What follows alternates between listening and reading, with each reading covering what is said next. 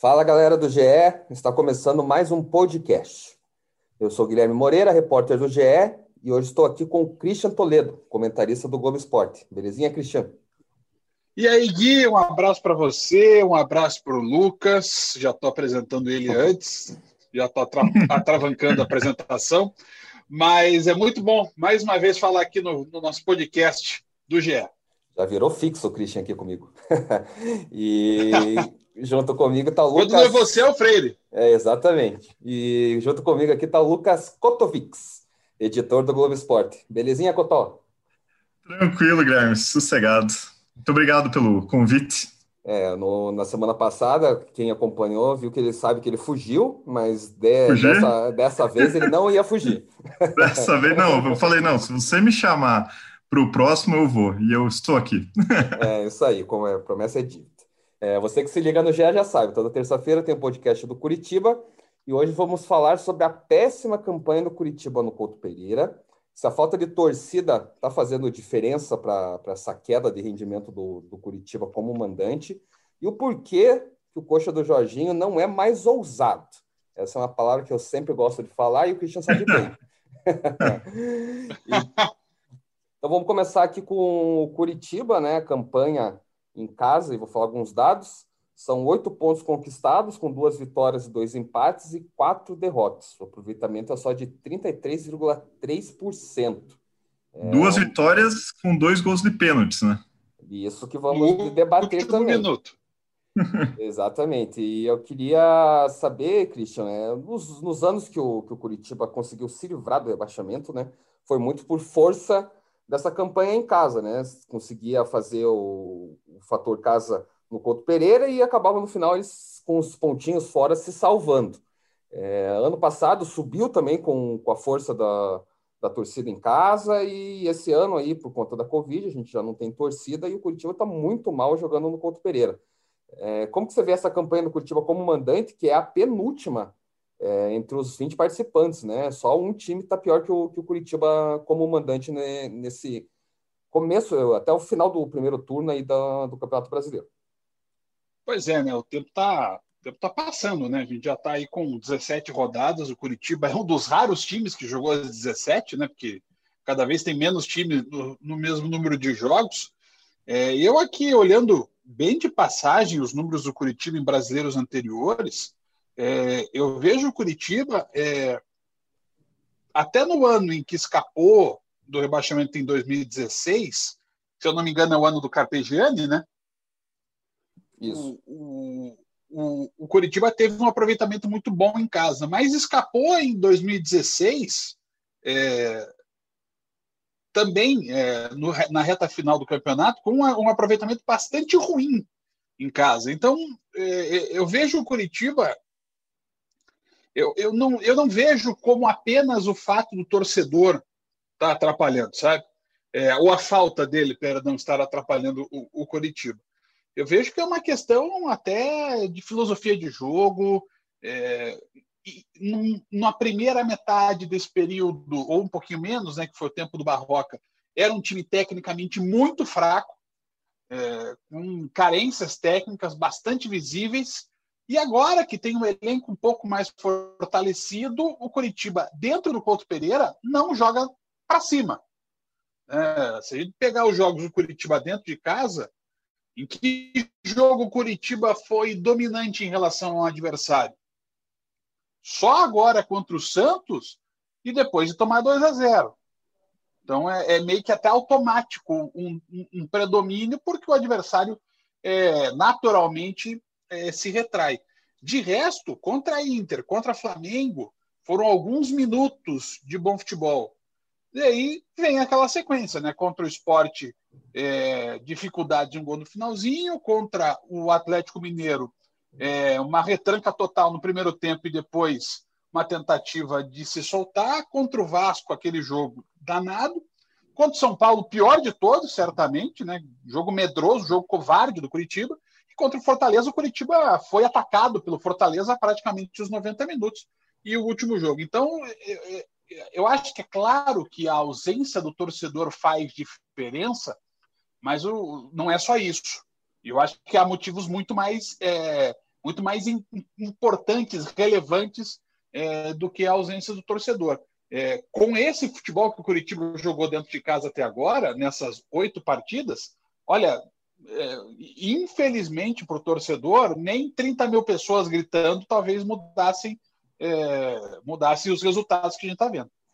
É, você falou muito bem, Christian, que o cenário dos do Jogos Curitiba está muito parecido, né? Primeiro tempo, o adversário, qualquer que seja, né? Vem para cá e domina o primeiro tempo inteiro, ataca, ataca, é, às vezes faz gol, né? Às vezes já sai na frente e, e por outras vezes acaba não marcando, mas também o Curitiba não marca, né?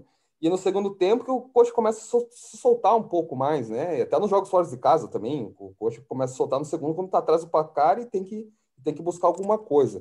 É, Cotó, é, o que, que você pensa também do, dessa campanha como mandante do Curitiba, que mesmo ano passado, né, que tinha a presença da torcida no, no, no acesso, na Série B, e apoiava tudo mais, o Curitiba foi caindo também de rendimento, né? Foi mais aquele sufoquinho ali no final é, que acabou que acabou é, dando um empurrão para o acesso, mas já tinha essas dificuldades nos últimos anos, né? E agora, sem a torcida, tá pior ainda.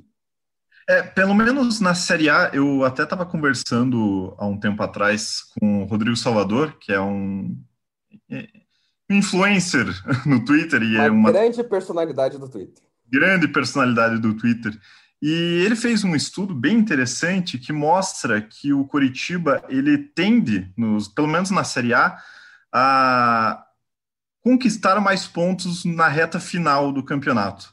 E muitas vezes isso acontece, praticamente na maioria das vezes, né, isso acontece pela necessidade de vencer para não ser rebaixado. Porque faz um primeiro turno meia boca, né, para ruim, e aí chega nas últimas 10 rodadas, precisa vencer, precisa pontuar fora de casa para conseguir escapar do rebaixamento. E é, é prova-se que é uma tendência muito real, justamente pelo, por esse péssimo primeiro turno que o Coritiba faz novamente. Eu concordo em gênero, número, número e grau com o que o Christian falou. É um primeiro tempo, todos os jogos praticamente, eu não, não tenho recordação de um primeiro tempo que tenha sido bom é, da equipe do Coritiba. Para daí, em alguns jogos, um segundo tempo em que o time se solta porque precisa buscar o resultado, exceto contra o São Paulo, é, pelo menos nas últimas rodadas, mas aí é porque já estava na frente do placar e era nítido que o São Paulo iria empatar de alguma forma ou de outra, né? Mas é, é preocupante até essa esse primeiro turno do primeiro turno do Curitiba em casa. Eu até estava é, conversando hoje com o Christian na redação é, a respeito de um até de um estudo ali, né, do Christian, é, eu esqueci o nome do, do rapaz do Globo Sport. Mas eu é, já descubro aqui. Bruno Imaizumi. E, ele me mandou. É, ele me mandou um, um, um, gráfico de Curitiba e Atlético, e o Curitiba, na, nessa linha de 45 pontos, né? Que o 45, 46, 47 pontos que um time precisa para não ser rebaixado, em todas as rodadas o Curitiba está abaixo dessa linha. Então, ele faz uma campanha de rebaixado em todas as rodadas, de, desde a primeira até a 16 rodada. Isso é extremamente preocupante. Extremamente preocupante. Até para não. Você comentou né, que não lembra de um, de um primeiro tempo bom do Curitiba. Eu lembrei, mas tive que dar uma, uma. Enquanto você falava, eu tive que ficar procurando na cabeça. contra o Goiás. Contra o Goiás. É, é mas bem lá, foi né, fora de casa, né? É, exatamente. Mas é, mas é. aquilo que, se, que você e o próprio Cristiano comentou que o cenário é muito parecido em todos os jogos, seja em casa ou fora. Né? O Curitiba também tem, as, tem 16 pontos no campeonato, metade conquistado fora e metade conquistado em casa. Né? Tem uma campanha melhor até fora do que em casa, assim, no, no ranking. Ele está em 12 na campanha como visitante. O que contraria até os últimos anos do Curitiba, que sempre fazia campanhas ruins fora de casa, né? exatamente, é. na própria Série B, né? O Curitiba ia bem é, em casa, estava ganhando todo mundo, quase não perdia, e daí chegava fora, derrota. E aí também talvez seja uma tendência aí sim de, de não ter público, né? Como a diferença, é, como um público é, faz a diferença num jogo fora de casa, né? Mas é, não sei se existe um estudo em relação a isso, mas aparentemente isso está acontecendo. É, é, é, um fenômeno que, que atinge é, o, o que, que se viu sobre essa questão do público desde a volta do futebol. Aqui é óbvio, é uma visão até mais empírica do que realmente baseada em dados, mas eles mais ou menos batem. é que quem é melhor, quem é melhor, não sente esse impacto Exatamente. É, da ausência de público e também conquista pontos fora de casa. Estou vendo aqui a classificação do brasileiro, está na minha frente aqui. É, o Atlético Mineiro é, conquistou até agora 22 dos 24 pontos que jogou no Mineirão. Então isso é simbólico, né? É um time que conquistou muitos pontos dentro de casa. Por quê? Porque é um time, na média, melhor que a maioria. No outro extremo, você olha o Flamengo. O Flamengo conquistou de 24 pontos fora 19. 19 em 24. O Flamengo só perdeu 5 pontos. É, ou, perdão, é, 19 em, 20, em 27. Perdeu 8 pontos é, dentro, é, fora do seu estádio, fora do Maracanã. Por quê? Porque é um time melhor que todos os outros e é mais fácil de ganhar. Quando os times se equilibram, esses números meio que se confundem. Você vai olhar para a parte de baixo da tabela, você vai ver o Botafogo tendo conquistado só 10 pontos em casa, o Corinthians conquistado 10 pontos, o Vasco conquistou 11, o Atlético conquistou 12, o Curitiba conquistou 8, o Bragantino conquistou 11 e o Goiás conquistou 8. Quer dizer, todos esses com aproveitamento ruim dentro das suas casas, porque justamente tem mais dificuldades técnicas de encarar os adversários. E assim, é, e até é, pegando só, é, só finalizando em relação ao público, é, por exemplo, nessas duas vitórias que o Coritiba teve, né, com um pênalti no final, eu não sei até que ponto um público no Couto Pereira ajudaria ou não o time. É, jogando mal, é, e aí a pressão da torcida talvez influenciar negativamente a mentalidade do jogador. Então. É, é, é parecido que a torcida do Coxa também, quando ela gosta de pegar no pé, ela pega já cedo, é, então, né? Aí agora, claro que a gente vai entrar no C, C, C, uhum. né? Talvez o Coxa não tivesse conquistado é, essas duas vitórias nos últimos minutos. Talvez sim, talvez uhum. não, né? É um, é um debate que a gente não vai ter esse porque o público não existe nos, nos, nos estádios nesse ano. Pelo menos esse ano. É. Ano que vem, ali, janeiro, fevereiro, já não sei. Depende é. das é. autoridades. Eu vou usar aqui uma referência é, histórica, né? Não, histórica, parece que eu estou falando de 200 anos, não, mas é, se a gente lembrar, por exemplo, os jogos com estádio cheio no Couto Pereira no ano passado, o que, que aconteceu nesses jogos? se o Curitiba saía na frente, né, se o Curitiba tinha a vantagem, ele conseguia, na maior parte dos jogos, é, defender essa vantagem, mesmo que não jogando tão bem. Lembro claramente, para mim, dois exemplos claros. O, o, jogo de estreia contra a Ponte Preta, em que o Curitiba foi bem no primeiro tempo e caiu demais no segundo. Sim. Aí teve pênalti do Wilson, essa coisa toda. E o jogo clássico, que é o jogo do Bragantino, que é um jogo com a cara do Jorginho. Né? O Curitiba faz um gol de falta no início do jogo, como foi contra o São Paulo, e aí o Curitiba ficou na retranca o resto do jogo. Talvez com o ambiente da torcida, aquele jogo conseguiu ser é, vencido. Sem a torcida, o São Paulo martelou até empatar. Talvez por aí. Agora, se o time sai perdendo, é, se tem dificuldades, como teve contra o Londrina, é, como passou a ter contra o Paraná, por exemplo, na virada do Paraná no Couto Pereira, é, a torcida começa a pegar no pé. É uma característica. Eu falei hoje com o Serginho Prestes, é, comentarista da Rádio Banda B e ex-jogador, né? Jogou nos três clubes de Curitiba e foi campeão no Curitiba com uma das equipes mais fortes da história do clube. E ele falou: olha, a torcida do Curitiba pega naturalmente no pé. É uma característica da torcida. Então, é, eu acho que aí o Lucas tem muita razão. Quer dizer, do jeito que foram aqueles jogos contra o Esporte Vasco, é, para quem olha o Curitiba já há um certo tempo, é, a sensação que dá é: não, o Curitiba não vai fazer gol nesse jogo. É, e vai muito do perfil também dos jogadores, né? De sentir a pressão ou não, sentir quando o torcedor incentiva, né? Às vezes o jogador gosta quando incentiva e dá aquele gás a mais, mas tem jogador também na pressão que vai bem, que, que é pressionado, é xingado e o cara dá volta por cima, e tem muito jogador também que que sente, né? O cara começa a ser vaiado e, e se esconde do jogo. Vai muito do perfil do, do, do, grupo. E a gente vê que, o, que esse grupo do Curitiba, sem torcida, já sente também bastante, além de, claro, da, da falta técnica, né? Que também tem, tem do elenco mal feito. E por isso que hoje é, se faz importantíssima a parte tática e a parte técnica dos jogadores, né? É, além dessa parte, possível parte mental que a torcida possa influenciar.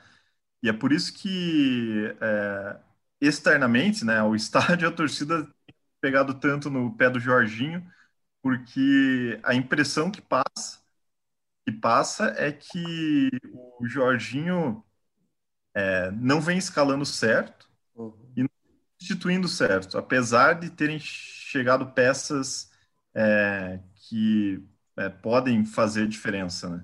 É bem, que... é bem esse ponto que eu queria tocar, até amanhã vai sair uma, uma matéria no, no GE de manhã, que é o Jorginho justificando esses reforços que, que chegaram e não estão jogando, né? Desde a reformulação do elenco, né? Desde a chegada do Paulo Pelaito, o Curitiba contratou sete jogadores.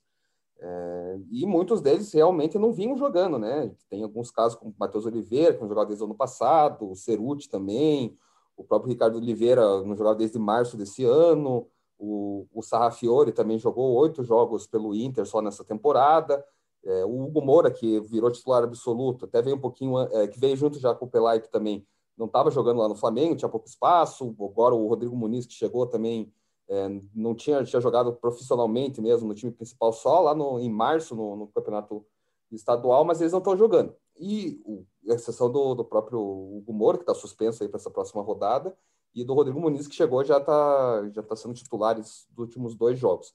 O Jorginho declarou, após a, a derrota para o Santos, que, eles, que falta ritmo para eles e que eles ainda não estão na melhor forma física. Ele até comentou que queria fazer jogo treino, queria fazer amistoso para dar esse, esse ritmo para eles.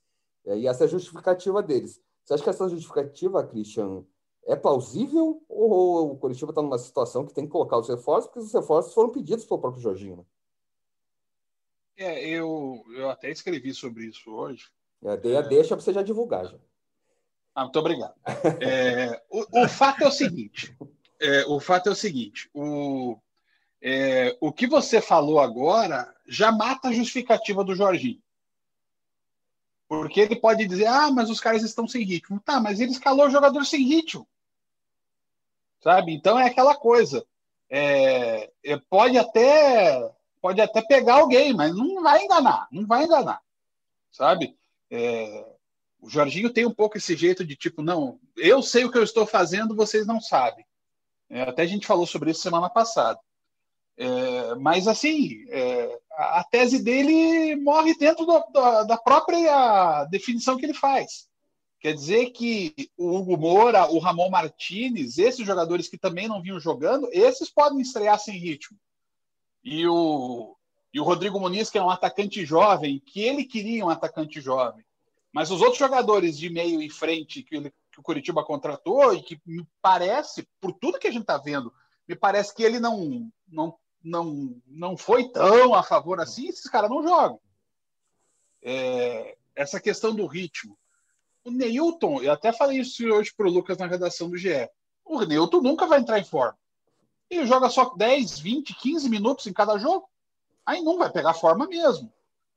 Matheus é. Oliveira, a diretoria fez um, uma. Nossa, fez. Cortou um dobrado para ele estar liberado já imediatamente após a abertura da janela. Jogou oito minutos. O Ceruti, semana passada, o, o Curitiba também, com o Paulo Pelaipa, inclusive internado. Mas se virou para liberar o Ceruti para o jogo. Até o Jorginho falou do Ceruti é, depois do jogo do, do Fortaleza. O que, que aconteceu? Ficou no banco e não entrou. Ricardo Oliveira. A sensação que passa é que o Jorginho não queria o Ricardo Oliveira. Uhum. Né? Porque ele jogou é, na verdade, verdade minutos. mesmo, quando, quando teve o primeiro boato, né, a primeira é, vez que apareceu lá o, o, nome do Ricardo Oliveira, que se Curitiba estava interessado ou não, eu falei com as pessoas ligadas ao Curitiba e era unânime que eles não queriam o Ricardo Oliveira pela idade, não era o perfil que o Curitiba estava trazendo. Aí leva 4 a 0 lá do, do Fluminense, no outro dia acerta com o Ricardo Oliveira. Né? Já é mais um exemplo do, da falta de coerência na, na, na contratação. É, e claro, para fechar, o Sarrafiore, que é que é o, o, o enigma do Alto da Glória. Tá é. até nome de filme isso, hein? É, o que acontece com, com o Sarrafiore, que não joga mais, né? É, ele é, é, estranho, né? Porque, como você bem comentou, os jogadores que, que chegavam, o Jorginho já estava metendo para jogo, né? O famoso chegou, já deu, já deu a camisa, foi para jogo. E o, o jogou ali um tempo é, contra o Vasco, e daí depois jogou só mais um, um pouquinho ali contra o Fluminense. O, o, próprio Ricardo Oliveira, quando chegou, já jogou também, jogou 55 minutos, e depois, só agora, né, apareceu contra o, contra o Santos aí por pouco tempo, né, 8 minutos, como você bem falou, Christian.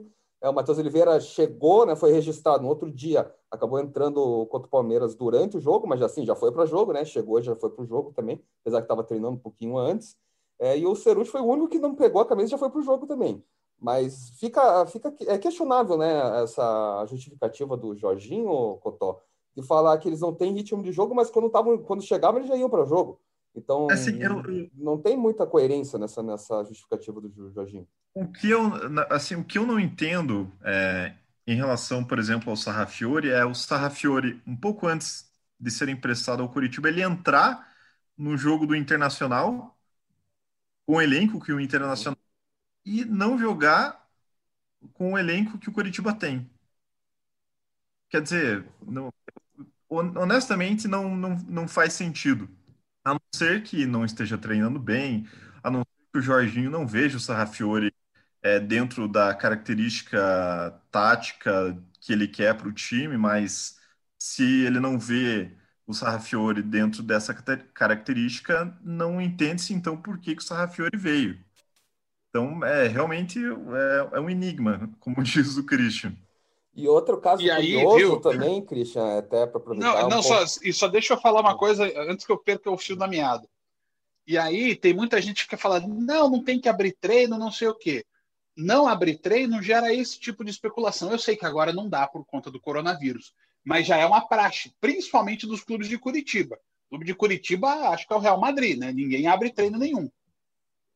É, e até o Real Madrid abre treino às vezes. É, só que assim, isso permite a especulação. Por que nós estamos falando que o Sarrafiore é o enigma do Alto da Glória? É porque a gente não consegue ver treino.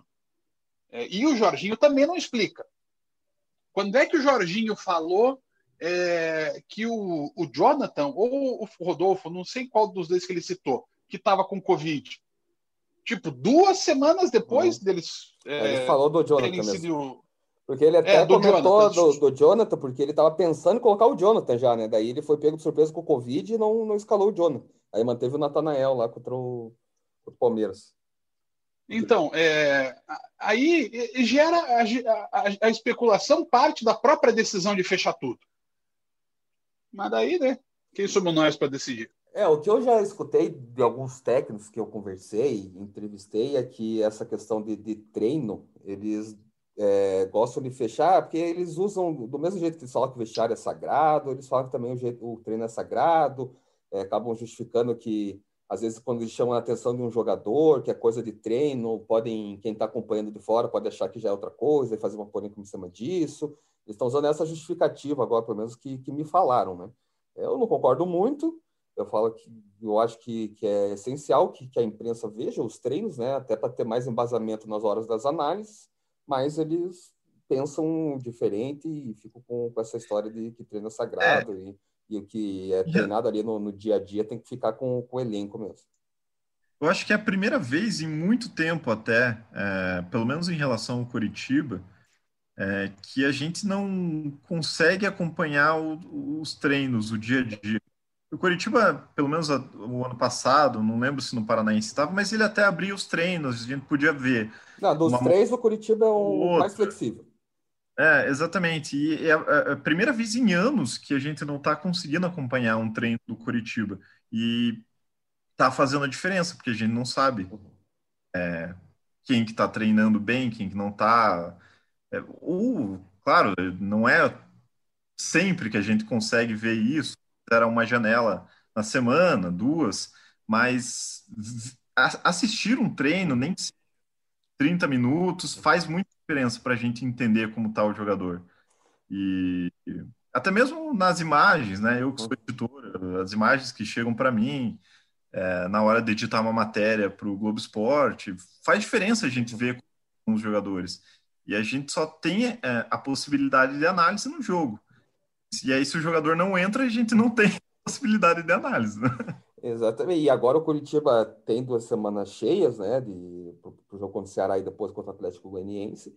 E é tanto o treinador que reclama que não tem tempo para treinar e que não tem é, tempo para colocar o jogador em forma, enfim, dar esse, essa condição. E o Jorginho tá, vai ter de volta, né? Que ele já teve também anteriormente.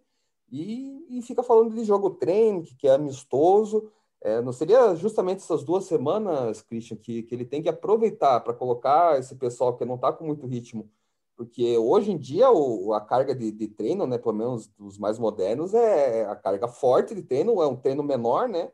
É um treino que não é de duas horas igual era antigamente, que tinha rachão, enfim, era um treino menor, mas super intenso, justamente para os jogadores suportarem a carga do jogo.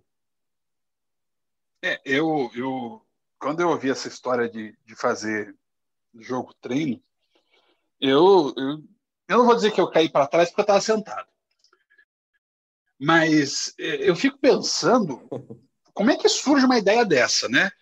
Pensa assim, não, o, olha, essa semana cheia aí, na quarta-feira vai ter no, no, no, campo do Andraus um jogo treino entre o time reserva do Curitiba e o Andraus. Aí o time reserva do Curitiba tem Sarrafiore, Matheus Oliveira, Ceruti, Neilton e Ricardo Oliveira. Olha, vamos lá, né? é, eu acho uma ideia esdrúxula. O campeonato, o ano, o ano é o ano mais difícil, mais exigente para os jogadores. E o Jorginho quer fazer jogo treino? Caramba! Curitiba jogou uma partida bem, uma e meia, duas. Olha como eu sou benevolente. Meio jogo contra o Botafogo, meio jogo contra o Goiás e o jogo do Palmeiras. E ainda posso pôr 2,70 2,75. Os tempos pós Santos e Grêmio do 2 a 0 De resto, o Curitiba não jogou. E aí quer fazer jogo treino com reserva? Não, tem que pôr o time para treinar, e tem que pôr os melhores para jogar. Eu não sou da tese que só tem que ter craque no time. Eu acho que cada função exige um jogador talhado para ela. Mas é, é, você tem que pôr o cara que melhor se aplica a esse conceito. Por que, que deu certo com o Galdesani contra o Palmeiras e deu errado com o Matheus Salles e o Hugo Moura contra o Santos? Porque a função de construção vindo de trás ela é mais própria ao Galdesani. Até um colega nosso, o Fabiano Kloss, semana Gazeta do Povo, falou assim: não, estava é, dando certo o esquema com o, o Matheus Salles e o Natanael para cobrir o Soteudo. Pô, deu muito.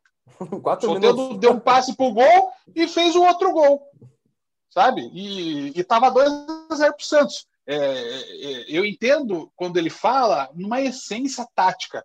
Mas, cara, o resultado em campo foi pífio, para usar o termo daquele outro amigo nosso. Então, tem que treinar, sabe? Tem que permitir que o Curitiba seja um time equilibrado, coisa que o Curitiba ainda não é. Quando foi uma vez equilibrado, meteu três no Palmeiras. É, e ele pode tentar corrigir esses erro, né? Que para acho que é consenso que foi errado ele mudar o time de quarta, que foi o melhor jogo da temporada contra o Palmeiras para esse jogo contra o Santos. Agora o Hugo Moura ele está suspenso é, e ele poderia muito bem agora recuar o Matheus Salles para a função de primeiro volante, que ele é primeiro volante. Dele? E colocar o Matheus Galdesani, né, como o segundo homem do meio do campo, na, ajudando na construção, né?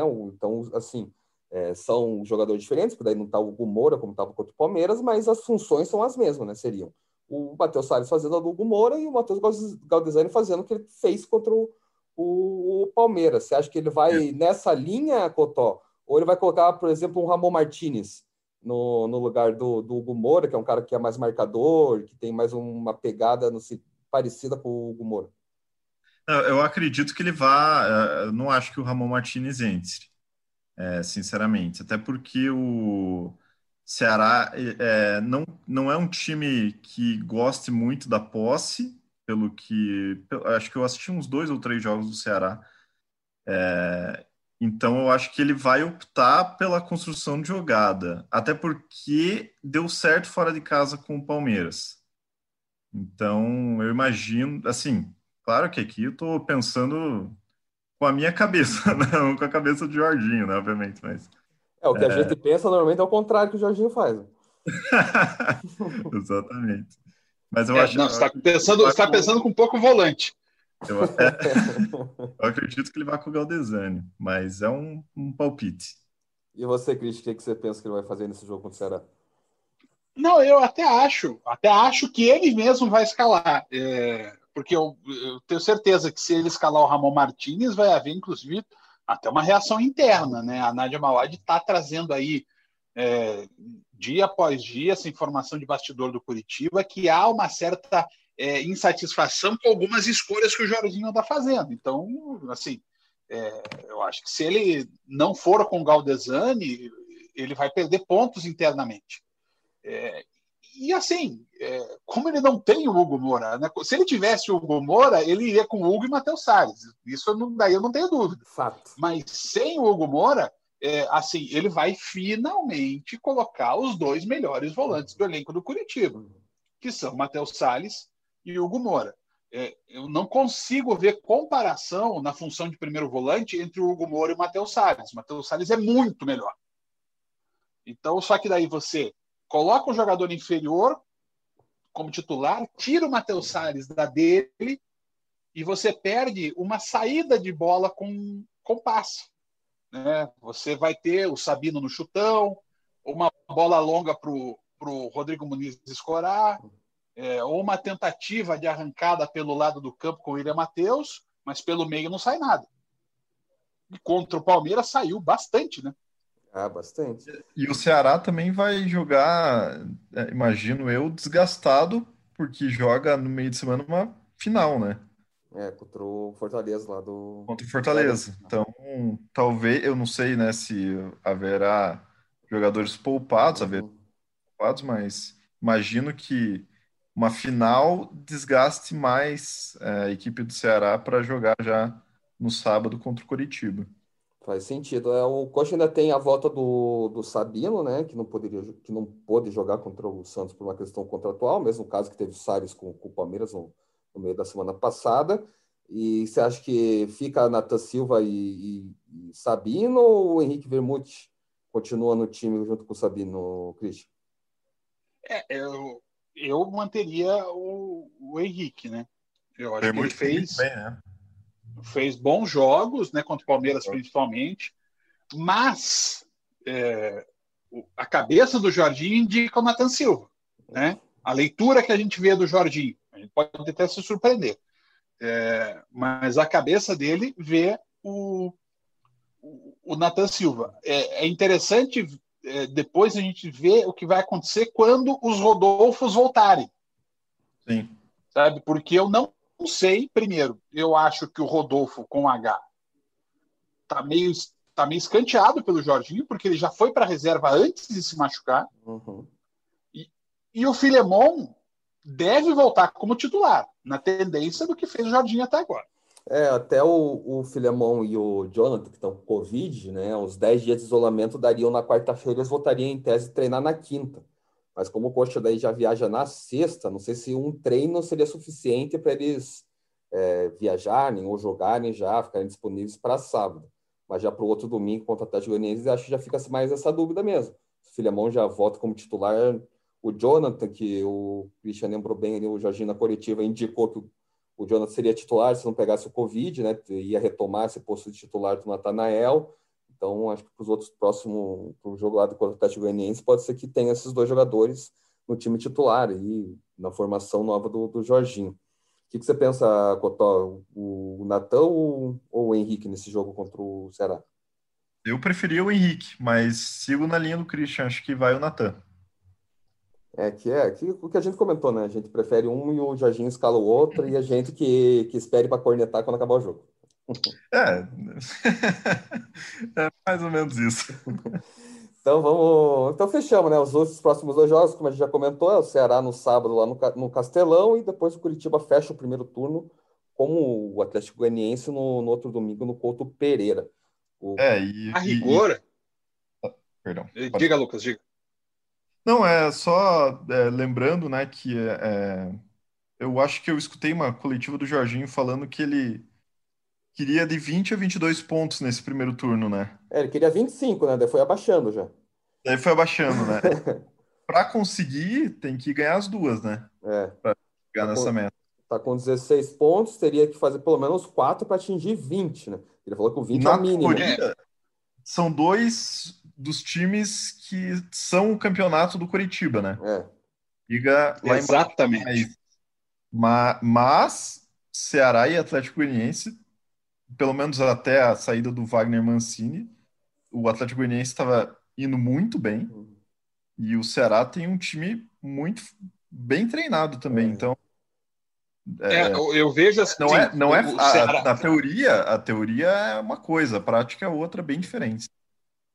É, o, o Lucas tem toda a razão. É, são jogos que o Curitiba tem que pensar em ganhar, é, tanto o Ceará fora quanto o Atlético Goianiense em casa. Mas os dois times jogam um futebol mais consistente que o Curitiba. O, o Ceará é um time, e aí volta aquela situação que o Lucas lembrou. O, o, Ceará é o tal do time reativo, né? É um time que se, se retrai bastante, se retrai bem, forma duas linhas à frente da zaga, é, mas sai muito rápido, sabe? Com o Fernando Sobral, é, por um lado, tem o Ricardinho, que se projeta muito pelo lado direito e é um ótimo volante. É, o Sobis faz bem essa movimentação para abrir espaços. O Vinícius, é, não vou chamar de Vina, vida para mim é o que tem no cachorro quente. O Vinícius é, se movimenta muito bem, ele sabe ocupar as costas dos volantes, então é um time muito bem arrumado.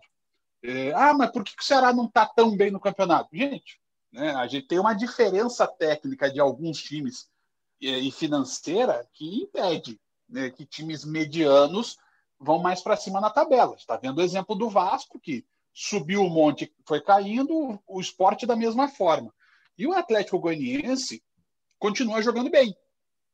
É só ver o que o Atlético Goianiense conseguiu, até um dado momento do jogo do sábado contra o Atlético, é, conseguiu encarar o Atlético com um a menos, inclusive saindo na frente. Então, são jogos bastante difíceis para o Curitiba. É, e ambos os jogos o Curitiba vai precisar ter uma postura afirmativa em campo. Porque o jogo, por exemplo, do Ceará, se o Curitiba ficar esperando, o Ceará vai ficar esperando, o jogo vai acabar 0 a 0 a bola no centro do campo.